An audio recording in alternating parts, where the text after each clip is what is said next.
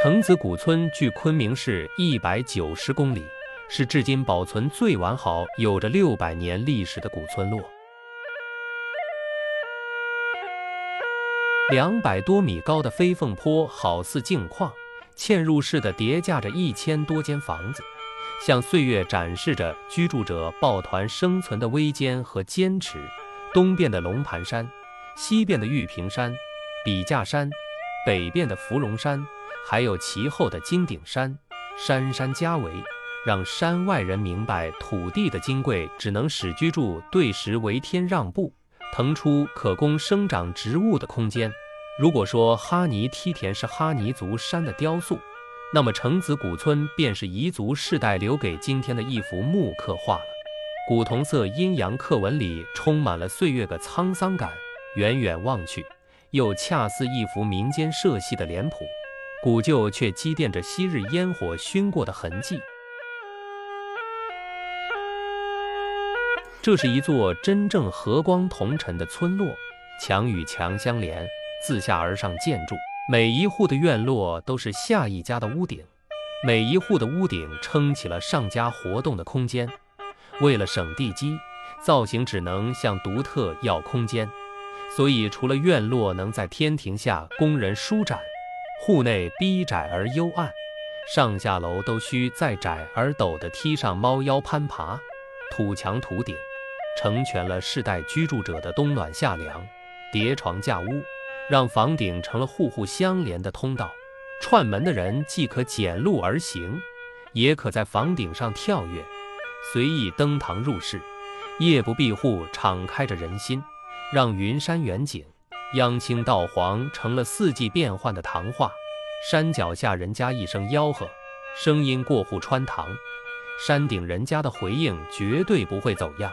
偌大的土长房群落就这么挤满一山阳坡，蜷蜷曲曲而又蔚为大观。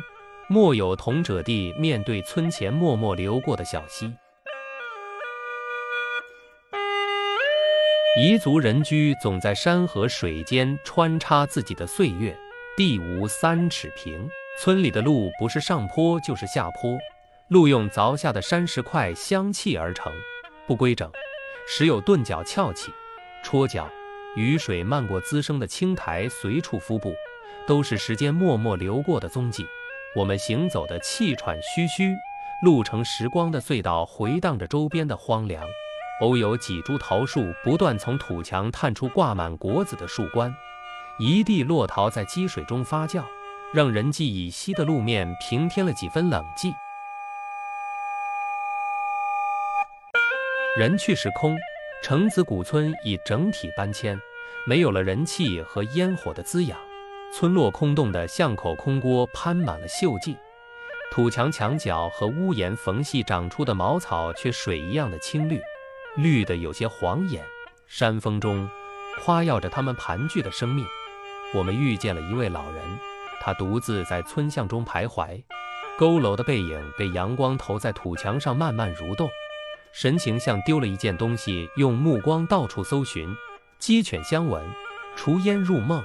原是一幅飞凤坡上挂了明清两个朝代的风俗画，如今被收缴了。一场整体迁移逐梦而居，留下的好似木叶脱尽的荒林。同行的一位摄影师告诉我，这里搬迁已进行好久了。就等着文旅招商，整体修缮。你们来的正是好时机，看一看古村的真貌，没有油腻味。在这里拍几张人去镂空的照片，发发呆，放放空。难得古村有此清静。话说的淡淡的，其实深意正切我心怀。想想正是，我们驱车从昆明来此，就像一下坠入久违了发黄的梦。又像把自己锁入一本线装古书，繁体的陌生和亲切一同袭来。从山脚攀到山头，又从山头下到山脚，一圈下来，不禁感叹：这里的村民自己生活的空间非常约束，非常狭小，可是空出的山水却非常之大，空出的田地却多了多呀。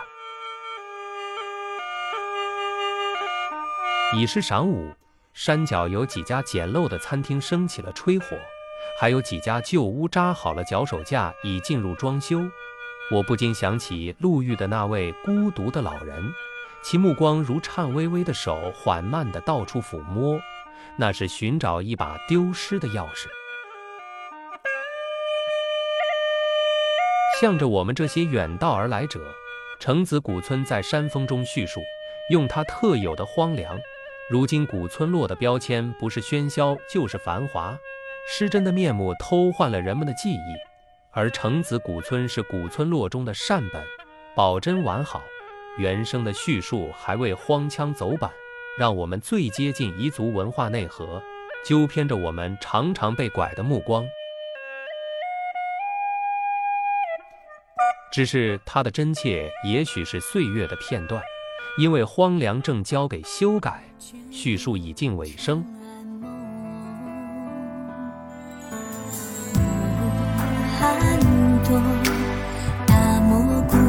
魏齐，城子古村，荒凉的叙述，分享完了。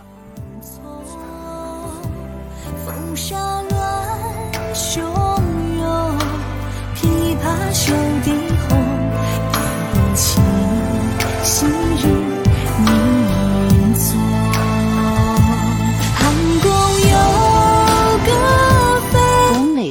品人生，看世界，打开心灵的锁。